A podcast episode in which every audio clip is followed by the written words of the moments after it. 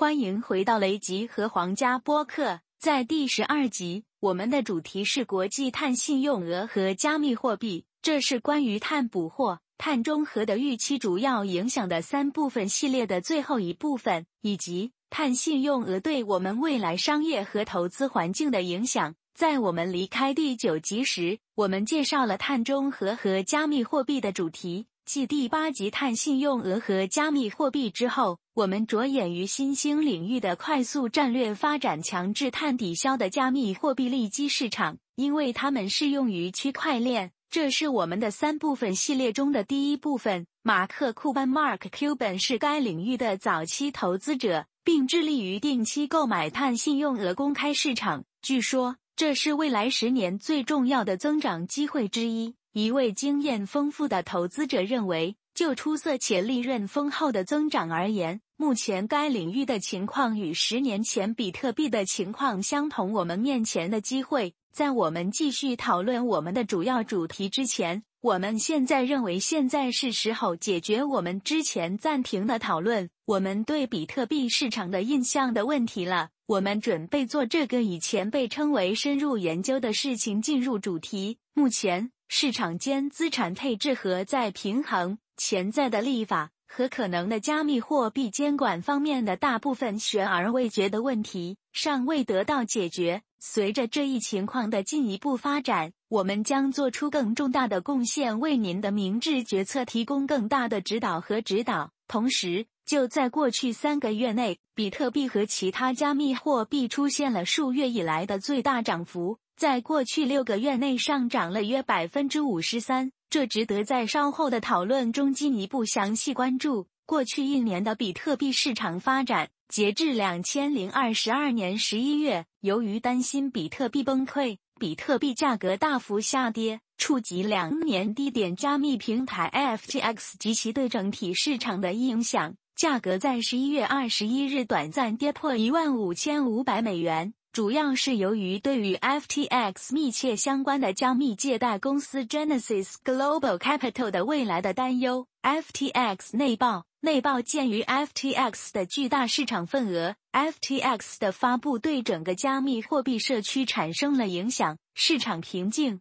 指向央行加息可能放缓的指数，特别是在美国，有助于在加密货币市场恢复一些平静之后，FTX 的影响。比特币 ETF 批准流程，现货比特币 ETF 批准。在一项历史性决定中，美国证券交易委员会 SEC 最近批准了十三项现货比特币 ETF 申请。这些 ETF 允许投资者直接投资比特币，让机构参与者更容易使用比特币。意义。现货 ETF 的批准是一个游戏规则改变者，使财力雄厚的机构能够投资比特币而无需直接购买。它标志着比特币历史的新篇章，因为它在华尔街找到了家。先前的限制，在此批准之前，投资者只能通过期货 ETF 或信托间接获取比特币。但是，这些替代方案在精确反映比特币的表现方面存在局限性。直接对齐现货比特币 ETF 允许发起人直接交易实际的比特币，确保 ETF 的价格和比特币的实际市场价值。著名金融机构的价格预测，以下是一些值得注意的预测：一，Cathy Woodard West 首席执行官，两千零二十四年预测，到两千零二十四年，比特币可能达到六十五万美元。到两千零三十年可能达到一百五十万美元。乐观源于潜在的现货比特币 ETF 和比特币的去中心化性质与 FTX 等中心化实体形成鲜明对比，强调比特币作为独特的全球数字货币系统的作用。二，Mike Novogratz Galaxy Digital 首席执行官，两千零二十四年预测比特币可能达到五十万美元。Novogratz 大幅修改了他之前的看涨预测，反映出人们对比特币未来的信心不断增强。三、普遍共识：经济学家和金融专家预计到两千零二十五年，比特币价格将大幅增长。受访者预计到两千零二十五年，平均价格将超过八万七千美元，到二十月三十日将达到二十二万美元。机构投资者和财富管理机构也预计，未来比特币价格将上涨，五年内每个比特币有可能达到十万美元。我们还对比特币的技术分析进行了非常重要的更新，这对未来两年的价格表现进行了实质性预测。每个主要的比特币牛市都发生在三年内阶段。阶段一，两百天移动平均线交叉进入看涨态势。阶段二。比特币减半事件发生在九减十五个月内。阶段三，比特币价格在减半后三百五十至六百天内达到峰值事件。步骤一发生在一年前，步骤二发生在四月二十日、二十四日。下一个阶段三事件即比特币峰值，预计不晚于两千零二十五年九月。什么是比特币减半？新比特币由比特币发行每十分钟网络一次。在比特币存在的前四年，每十分钟发行的新比特币数量为五十。每四年，这个数字就会减少一半。数量减半的那一天被称为减半或减半。二零一二年减半，每十分钟新增比特币 BTC 发行量从五十个比特币下降到二十五个。二零一六年从二十五个比特币下降到十二点五个比特币。最近五月份，二零二零年减半，奖励从每块十二点五比特币下降到六点二五比特币。截至二月二日，大约七十五天内，二零二四年减半，奖励将从每块六点二五比特币下降到三点一二五比特币。当天提醒：每天仅新鲜开采九百个 Bitcoin。减半后，这个数字将降至四百五十。如果您想完全了解比特币价格大幅波动的原因和时间，那么这些减半事件就是您的最佳选择。数字单位为美元。两千零一十二年区块减半是第一个减半发生在二零一二年十一月二十八日，减半日价格十二点三五美元，一百五十天后价格一百二十七点零零美元，三百七十天后价格。一千一百六十六美元，或者比减半日高出百分之九百三十四。二零一六年减半是比特币第二次减半，发生二零一六年七月九日，减半日价格六百五十点六三美元，一百五十天后价格七百五十八点八一美元，四百三十二天后价格一万九千七百八十三美元，或者。比减半日高出百分之两千九百四十。二零二零年减半是五月十一日发生的第三次减半。二零二零年减半日价格八千八百二十一点四二美元，一百五十天后价格一万零九百四十三点零零美元，三百七十八天后价格六万四千八百零二美元，或者。比减半日高出百分之六百三十四。我们第一次有机会与全球机构投资者一起参与比特币牛市，每个比特币五十万美元到一百万美元之间的许多预测不能随意对待。那么，我们如何衡量比特币市场价格的相对强弱？在这里认真记下，因为这对于您在金融领域的财务成功可能非常重要。未来。MVRV 比率是评估您购买或出售比特币能力的绝佳工具。比特币的市值市场价格除以其已实现资本已实现价格，所有比特币持有者的平均购买价格。MVRV 比率衡量比特币价格是否被低估、便宜或高估、昂贵。当 MVRV 高于3.7红色区域时，比特币被认为被高估市场顶部；当低于一绿色区域时，比特币被认为被低估市场底部，MVRV 目前高于一点八四六四，并接近其三百六十五天移动平均线橙色线，表明比特币更接近开始新的上升周期。比特币的市值比美国银行和中国银行的总和还要大。比特币 ETF 发行后三天内，美国现货 ETF 的总交易量接近一百亿美元。相比之下，两千零二十三年美国推出的所有五百只 ETF 的总交易量仅为四点五亿美元。彭博分析师表示，SEC 可能会在二月底之前批准推出现货比特币 ETF 期权。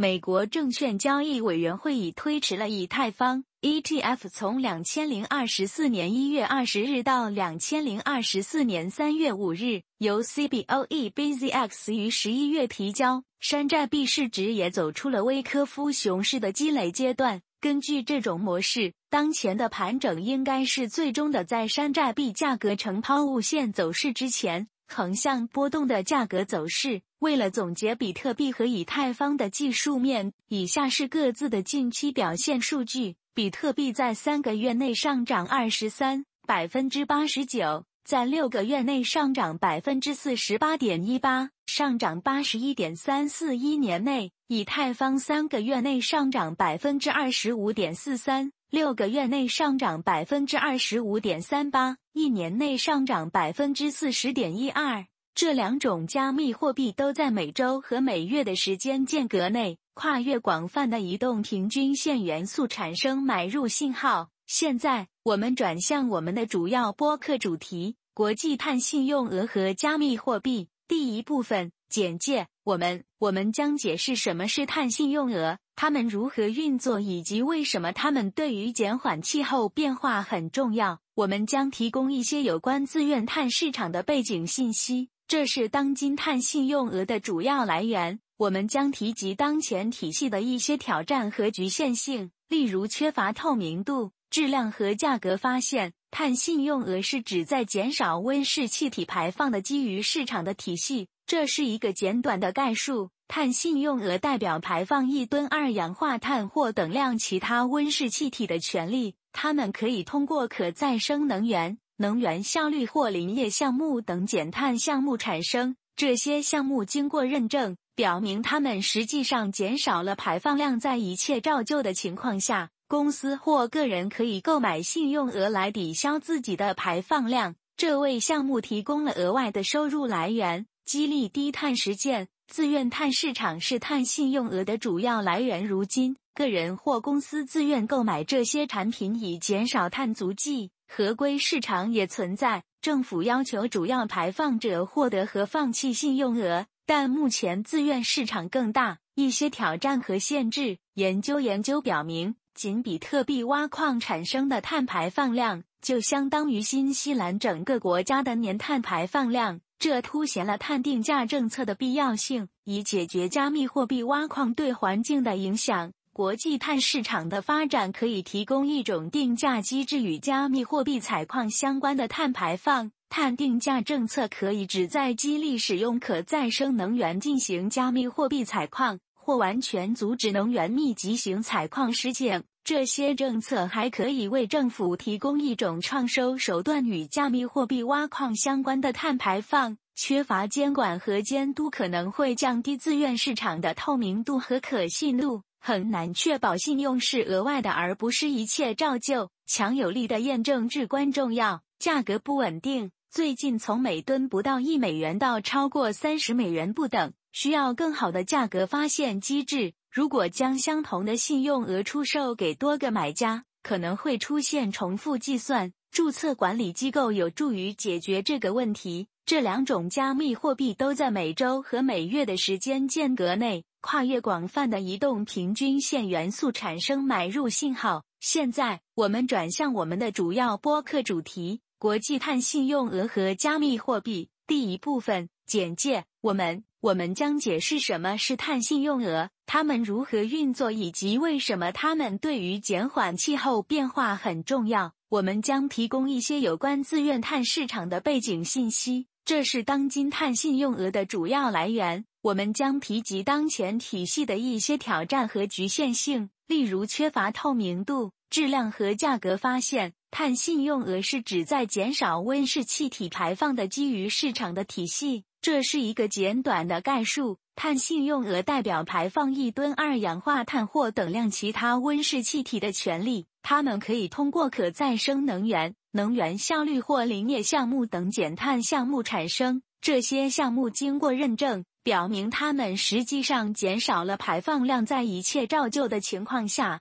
公司或个人可以购买信用额来抵消自己的排放量。这为项目提供了额外的收入来源。激励低碳实践。自愿碳市场是碳信用额的主要来源。如今，个人或公司自愿购买这些产品以减少碳足迹，合规市场也存在。政府要求主要排放者获得和放弃信用额，但目前自愿市场更大一些挑战和限制。研究研究表明，仅比特币挖矿产生的碳排放量就相当于新西兰整个国家的年碳排放量。这凸显了碳定价政策的必要性，以解决加密货币挖矿对环境的影响。国际碳市场的发展可以提供一种定价机制，与加密货币采矿相关的碳排放。碳定价政策可以旨在激励使用可再生能源进行加密货币采矿，或完全阻止能源密集型采矿实践。这些政策还可以为政府提供一种创收手段，与加密货币挖矿相关的碳排放。缺乏监管和监督可能会降低自愿市场的透明度和可信度，很难确保信用是额外的而不是一切照旧。强有力的验证至关重要。价格不稳定，最近从每吨不到一美元到超过三十美元不等，需要更好的价格发现机制。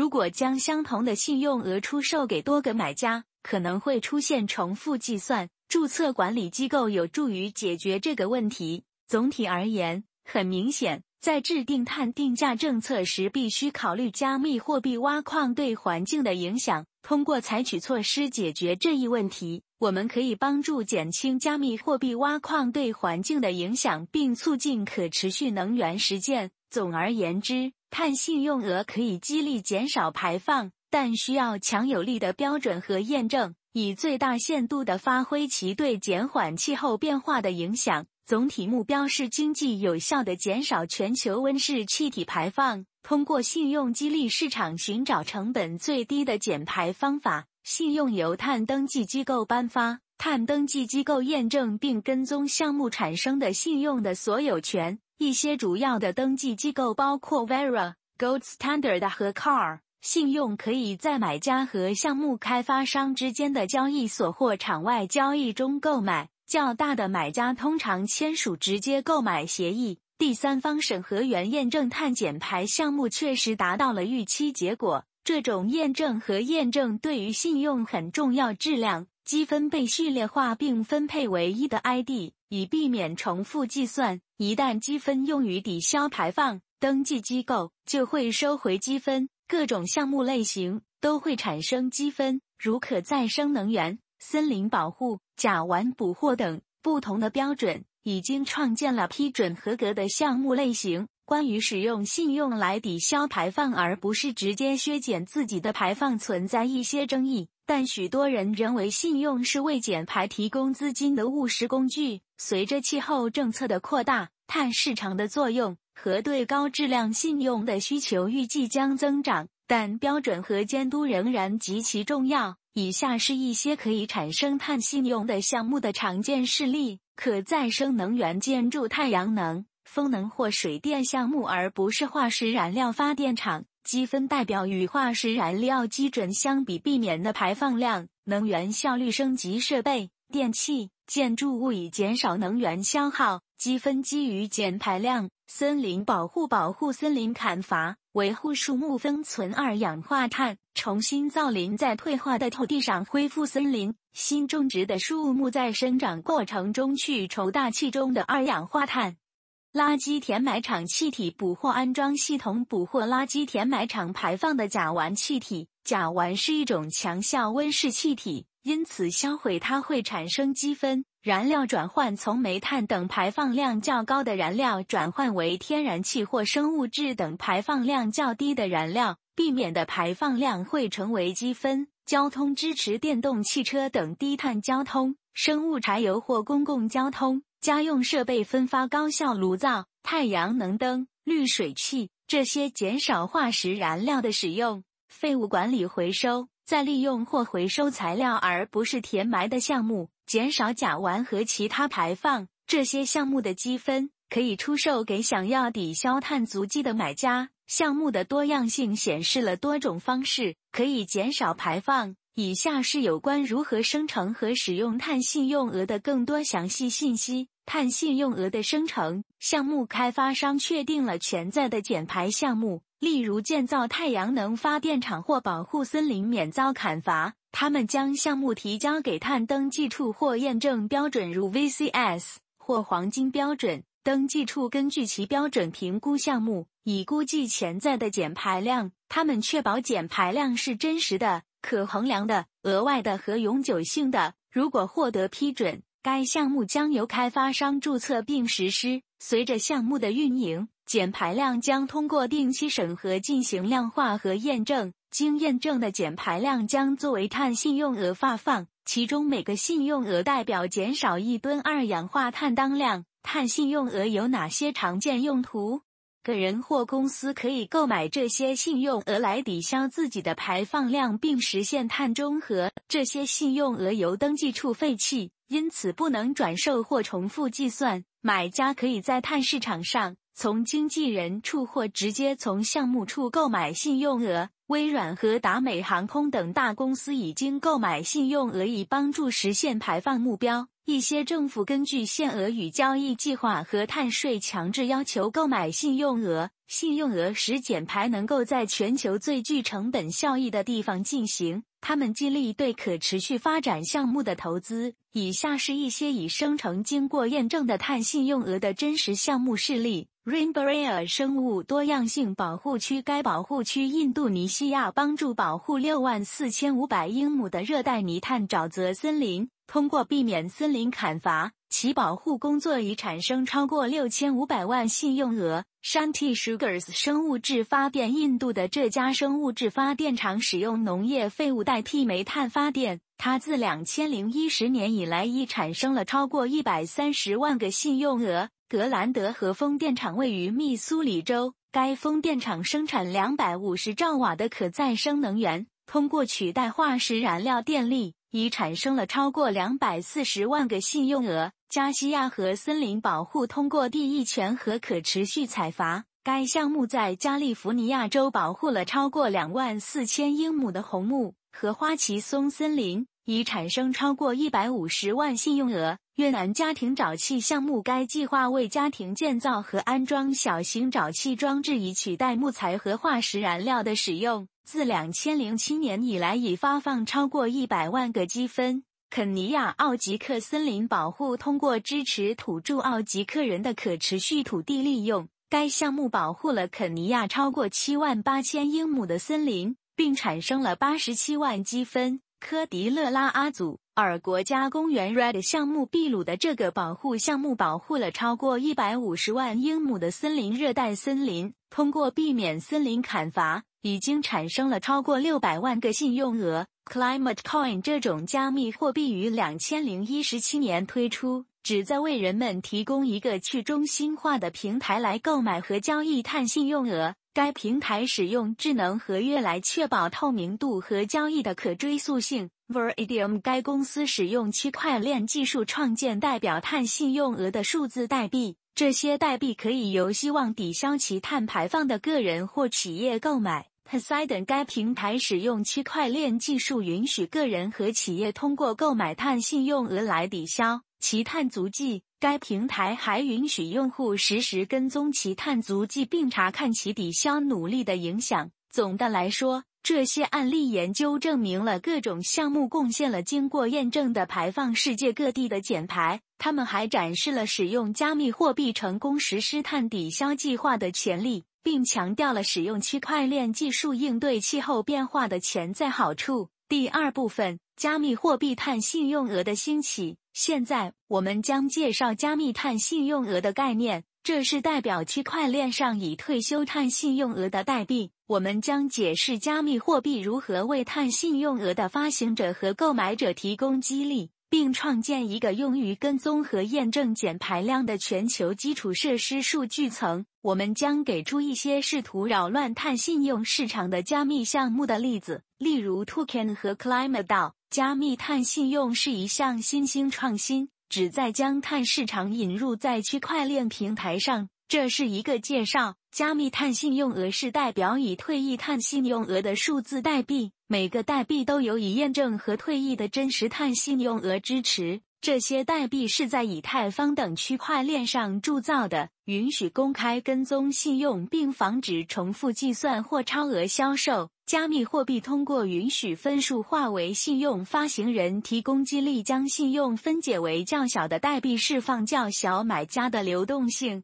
对于买家来说，它提供透明度。及时结算和之间的互操作性碳登记处，区块链的全球分类账可以作为碳市场透明度的基础设施数据层。在这个领域进行创新的一些项目，Token 允许 API 在各个登记处铸造由碳信用额支持的加密代币，用户可以购买、退休或交易这些代币。Climate 使用区块链将信用分成可交易的代币。旨在创建一个去中心化的碳市场，持有者将获得治理权利奖励。Nori Carbon X 和 Patch 等其他加密项目专注于在区块链上对信用进行代币化或建立碳市场。虽然仍处于早期阶段，加密碳信用额有权利提高碳市场的可及性、透明度、自动化，并帮助应对气候变化。但监管障碍仍然存在。我们建议以下网站作为这些重大项目的良好参考点：e h t t p s commerce slash slash token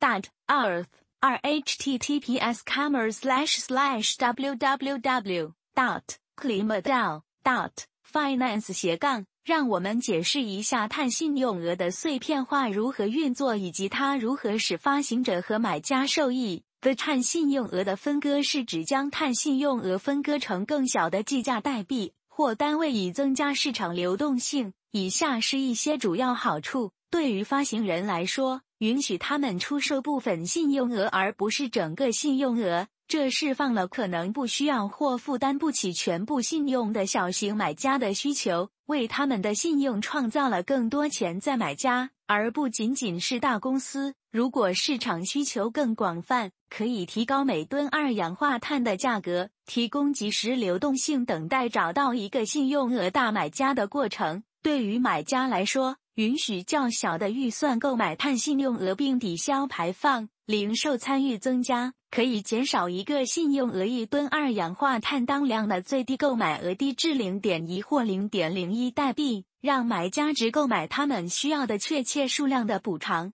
代币，可以像任何其他加密资产一样进行交易、转让、交换。总体而言，通过区块链代币化进行的分流向较小的参与者开放了碳市场供需双方。它使碳信用更容易获得和可替代，使发行人、项目开发商和个人购买者能够小规模参与，是一项重大创新。分拆存在一些潜在的风险和挑战，需要评估碳信用额的可追溯性。如果区块链上未维护适当的跟踪，则存在失去代币与基础信用项目之间链接的风险，这可能会破坏可信度。重复计算，如果相同的信用被代币化在多个地方或未正确记录退休，可能会发生重复计算，从而降低环境完整性。供应过剩，创造更多流动性，可能会刺激过度发行未完全由真实信用支持的代币，从而稀释市场。需要进行适当的审计。波动性与基础信用相比，碎片化代币的交易可能会带来更多的投机和波动。稳定的定价是理想的。监管许多监管机构仍然认可传统信用，并且可能会缓慢地接受代币化的碎片信用，并提供监督。逆转风险：如果基础项目失败或受到损害，与传统信贷买家相比，分数代币持有者的追索权可能有限。虽然分数化的好处很明显，但通过透明度、问责制和治理来管理这些风险，对于诚信至关重要。这个领域仍在快速发展。但出现的最佳实践可以决定加密碳市场的长期可行性和可扩展性。有一些新兴的努力围绕碳信用额的碎片化带来更多的标准化和监管。Vera 这个领先的碳登记机构推出了专注于零售抵消的自愿碳信用市场，它提供了 Vera 发行信用的代币化标准。国际民航组织 Corsair 联合国航空机构的碳抵消计划正在开发代币化程序，以帮助航空公司使用抵消。这可能会带来机构级的监督。Climate Trade 这家西班牙初创公司正在开发一种受监管的安全代币，代表碳信用额，以便在数字交易所进行交易。Token Protocol 其 Web 三 API 旨在成为一个标准化桥梁，用于铸造由各种支持的加密代币项目登记处。碳信用代币网络该组织联盟发布了关于代币化碳信用的会计、透明度。持久性等方面的最佳实践。Davos 世界经济论坛最近发布了一个工具包，概述了碳代币化模型和监管注意事项，以提高意识。自愿碳市场诚信倡议 VCMI 正在直接与政策制定者接触，倡导监管的明确性。尽管进展还处于初期阶段，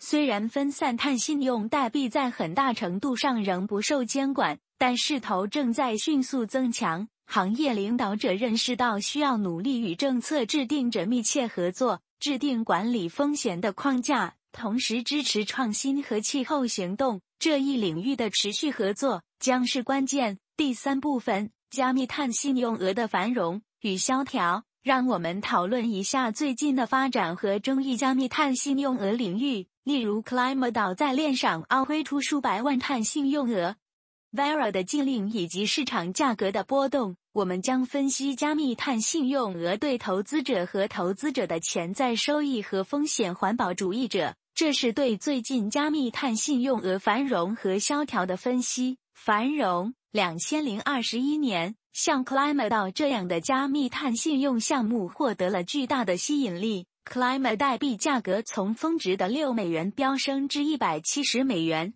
数百万美元碳信用额被代币化，为自愿碳市场带来了新的流动性。在炒作和投机的支持下，投资者纷纷涌入区块链上寻求接触碳资产项目，大肆宣扬通过加密货币实现碳市场民主化和提高效率。泡沫破裂。两千零二十二年初，随着投机降温，价格暴跌，Climate 跌至二美元以下。Vera 禁止项目对其信用进行代币化，理由是重复计算和逆转风险等严重风险出现了对信用来源的担忧。加密碳项目的重复计算和误导性声明，批评者认为加密货币炒作远远超过了可信的气候影响潜在的好处，可以推动更多资金投入高质量的减排项目，增加小买家的市场准入。通过公共分类账提供透明度，潜在风险投机带来的波动破坏了气候投资所需的稳定性。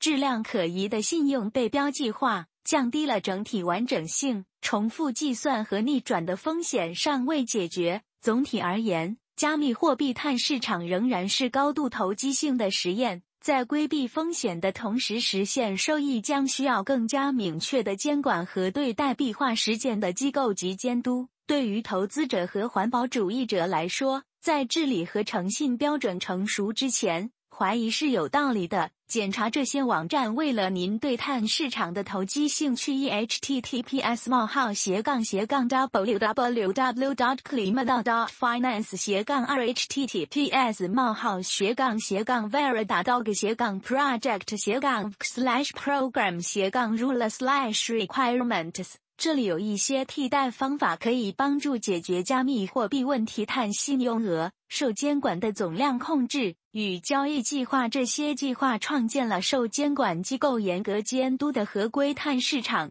例如，欧盟排放交易系统和加利福尼亚州的计划标准比自愿市场更严格。内部碳定价公司分配碳的内部名义价格，以激励其自身运营和供应链内的减排。这比购买抵消更直接。碳税直接对碳排放征税，迫使公司考虑其碳足迹，并为气候计划提供收入。批评者认为，税收比市场机制的影响更大。社区驱动的抵消计划由土著群体和非营利组织领导的草根计划，可以提供由当地优先事项驱动的更有针对性、可验证的抵消计划。例子包括树木代表计划。再生农业在土壤和植被中封存碳的农业方法可以减少排放，而不会产生森林抵消的风险。像 Indigo Ag 这样的公司将其用于抵消能源属性证书跟踪和认证清洁能源发电。如可再生能源激励清洁电力不使用碳市场，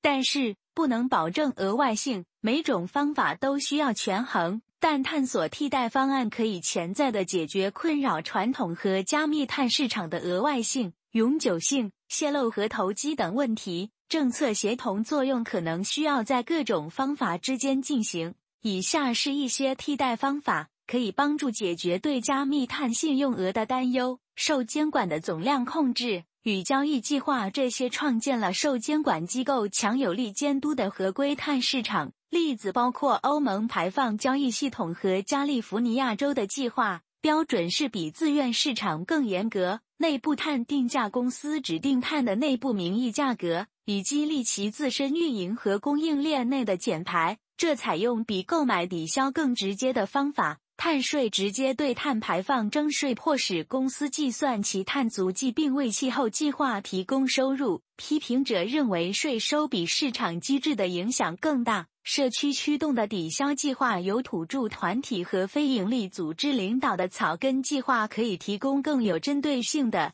可验证的由当地优先事项驱动的抵消。例子包括树木代表计划。再生农业在土壤和植被中封存碳的农业方法可以减少排放，而没有森林抵消的风险。像 Indigo Ag 这样的公司使用这种方式进行抵消。能源属性证书跟踪和认证清洁能源发电，如可再生能源，在不使用碳市场的情况下激励更清洁的电力，但是不能保证额外性。每种方法都需要权衡。但探索替代方案可以潜在的解决额外性、持久性、泄露等问题，以及困扰传统和加密碳市场的投机，可能需要不同方法之间的政策协同作用。第四部分，加密碳信用额的未来，是时候探索一些可能的场景和对未来的影响了。加密碳信用额，例如监管、标准化。创新、协作和竞争，我们将考虑加密如何补充或挑战其他形式的气候融资，例如银行主导的举措或政府支持的计划。以下是加密碳信用额未来的一些潜在情景和考虑因素：加强监管，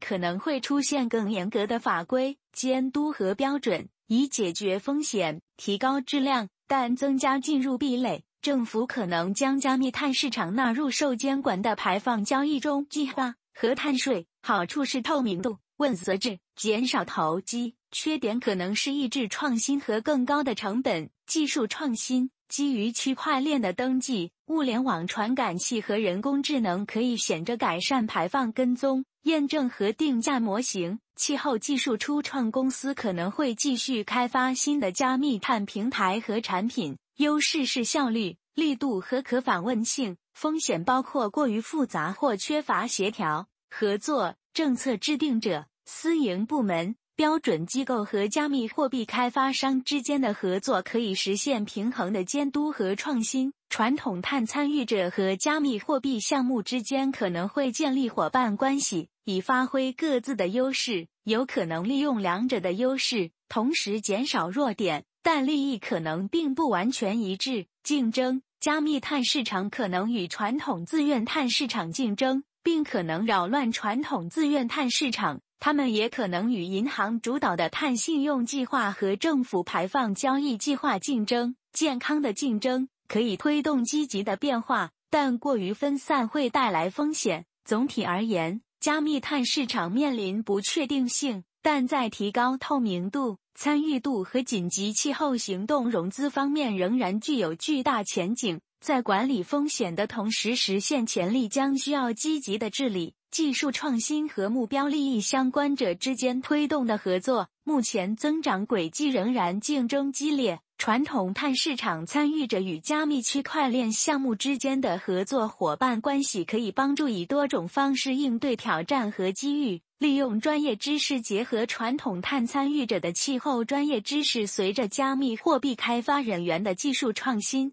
提高透明度。区块链分类账提供透明度，而传统参与者深刻理解审计和验证。监管监管传统参与者拥有政策和监管的经验，加密货币项目需要它来适当扩展。访问新金融加密货币打开了对气候行动感兴趣的新资本池的大门。传统参与者拥有长期买家，制定标准。传统标准机构可以提供代币化框架，加密货币开发人员可以构建系统来满足和监控标准，管理风险。传统参与者了解逆转、持久性、额外性方面的风险。加密系统可以帮助动态跟踪和减轻风险，推动参与碳参与者与企业和政府有联系。加密可以激发零售参与、互操作性。传统注册机构可以通过开放 API 与基于区块链的系统集成。通过战略合作，传统碳和加密货币参与者可以在扩大气候融资的同时平衡各自的优势和劣势。但必须克服相互冲突的激励措施，因为加密货币有可能使传统参与者脱节。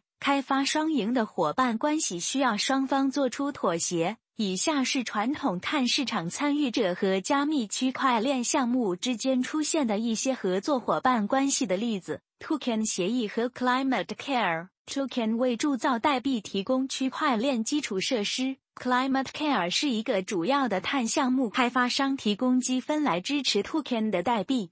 Vera 和 Energy Web，Vera 正在探索使用 Energy Web 的区块链来提高跟踪碳信用所有权变化的透明度。Gainforest 和 Nori，Gainforest 是一家碳封存项目开发商，通过 Nori 的区块链平台将其部分信用进行代币化。C3 和 Open Earth Foundation。C3 是一家传统的碳交易公司，与 Open Earth 合作，在区块链上对信用进行代币化，并使其更易于访问。Air Carbon Exchange 和 IBM 数字碳交易所将使用 IBM 的区块链为会员，实现信用交易和记录的自动化。Climate Trade 和西班牙证券交易所，他们正在合作，在二级市场上列出碳信用代币，并提供受监管的交易。Choice 和 Circle Economy Choice 市场来自社区项目的信用，Circle 提供用于代币化和可追溯性的区块链工具。这些展示了在代币化基础设施、可追溯性、透明度、分散化、受监管交易和融资渠道等关键领域的合作伙伴关系。在早期阶段。他们强调了传统碳专家和区块链创新者之间合作的潜在价值，这是对加密货币在绿色加密货币挖矿中的作用令人担忧的。加密货币挖矿是能源密集型的，特别是对于像比特币这样的工作量证明模型，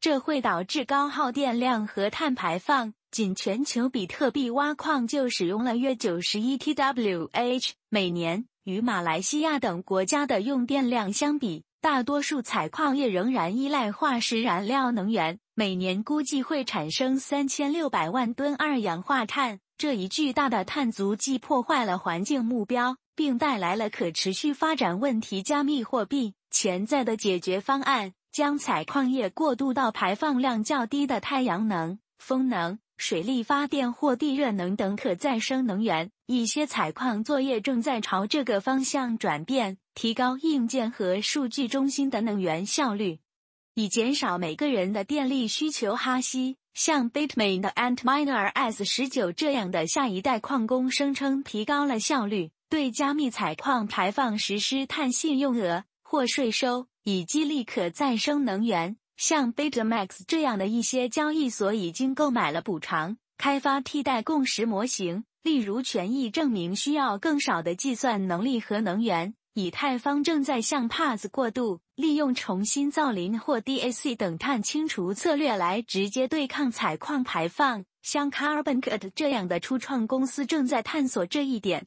支持加密货币气候倡导团体推动自愿排放披露和减排来自矿工的意见。虽然加密货币挖矿带来了可持续发展的挑战，但解决方案的组合过渡到可再生能源和减少总体能源使用，可以帮助显着减少排放和环境影响。第五部分让我们研究加密货币在绿色加密货币挖矿中的作用。我们将研究加密货币挖矿如何影响能源消耗和温室气体排放，特别是比特币挖矿，评估一些已提出或实施的解决方案，以减少能源消耗和温室气体排放，或抵消这些影响，例如可再生能源。效率提高或碳去除技术，加密货币挖矿因其对能源消耗和温室气体排放的影响而一直是人们关注的话题。尤其是比特币挖矿受到批评，由于其高能源消耗和碳足迹。然而，加密货币社区的一些成员认为，加密货币挖矿可以通过鼓励使用可再生能源和减少浪费来有益于环境。根据剑桥大学的一项研究。可再生能源约占比特币网络消耗总能源的百分之三十九。然而，大多数挖矿作业仍然依赖煤炭和天然气等不可再生能源，以减少对环境的影响。对于加密货币挖矿，已经提出或实施了多种解决方案。一种解决方案是使用太阳能、风能和水力发电等可再生能源为挖矿作业提供动力。另一种解决方案是提高挖矿设备的效率，以减少能源消耗。碳捕获和存储 （CCS） 和直接空气捕获 （DAC） 等碳去除技术也被提出作为抵消采矿作业产生的碳排放的一种方法。总而言之，虽然加密货币采矿对能源产生重大影响、消耗和温室气体排放，有一些解决方案可以帮助减少或抵消这些影响。使用可再生能源、提高效率和碳去除技术是为解决这个问题而提出或实施的一些解决方案。第六部分结论。现在我们将总结播客系列的要点和发现。我们将重点介绍加密碳信用额和加密货币总体上面临的一些机遇和挑战。然后，我们将为进一步的研究或行动提供一些建议或建议。国际碳信用额 （ICC） 是可交易的证书，代表向大气排放一公吨二氧化碳当量 （CORE） 的权利。加密货币已经出现了飞速发展，在过去的十年中，它们的采用率和价值有所上升。但是，开采加密货币的大量能源消耗及其碳足迹是一个重大的环境问题。最近的一项研究表明。使用碳补偿可能成为加密货币的重要气候缓解工具，因为两千零二十一年自愿市场上交易的碳信用额以吨二氧化碳当量计，目前是预计年度碳排放量的两倍多。比特币网络自愿碳市场 VCM 成为资助碳减排和清除项目的关键机制。然而，当前市场存在包括不透明的定价和验证流程在内的局限性。这阻碍了碳减排的增长和潜在影响整个行业。为了应对这些环境成本，正在探索几种使加密货币更具可持续性的方法。其中一种方法是使用碳支持的加密货币，旨在通过投资碳信用额来抵消其碳足迹。加密碳信用额和加密货币面临的一些机遇和挑战包括机遇。碳信用额的使用可能成为加密货币的重要气候缓解工具。碳支持的加密货币可以帮助抵消采矿加密货币的碳足迹。自愿碳市场可以为资助碳减排和清除项目提供关键机制。挑战：当前的碳信用市场存在局限性，包括不透明的定价和验证流程。开采加密货币会消耗大量能源。因此，其碳足迹是一个重大的环境问题。加密货币市场缺乏监管清晰度和标准化，可能会阻碍整个行业的增长和潜在影响。进一步的研究和行动可以在以下领域采取措施：研究调查使用碳信用额抵消加密货币碳足迹的可行性，探索碳支持的加密货币推动气候行动的潜力。分析当前的碳信用额市场和确定提高透明度和验证流程的方法。行动鼓励在加密货币行业采用可持续实践，倡导加密货币市场监管的明确性和标准化，支持自愿碳市场作为资助碳减排的关键机制和清除项目。这完成了我们对加密货币市场及其与碳信用额关系的长期拖延和扩展的三部分调查。在未来十年左右的时间里，关注目前未知的主要合并实施强制性碳信用额的主要趋势，以及投资环境。我们的下一个播客在第十三集，标题是如何为第一个机构比特币牛市做准备。我们对加密货币市场进行了广泛的了解，从初级加密货币到所谓的重大机遇山寨币，组成了独特的选择和选择。其中一些比那些在加密货币市场份额中占据最大份额的货币提供了更大的机会，例如比特币、以太坊、BNB、Solarium、XRP 等顶级元素。所以下次一定要关注我们关于雷吉和皇家观点播客关于经济、加密货币、历史和商业的播客。如果您喜欢这个播客，请不要忘记点击喜欢按钮，并且订阅我们的频道。另外，请将我们的播客转发给您影响范围内的人，以供他们启发，并且评论。直到下一次，让我们留下来忙碌。我们的下一个播客在第十三集，标题是如何为第一个机构比特币牛市做准备。我们对加密货币市场进行了广泛的了解，从初级加密货币到所谓的重大机遇山寨币。组成了独特的选择和选择，其中一些比那些在加密货币市场份额中占据最大份额的货币提供了更大的机会，例如比特币、以太坊、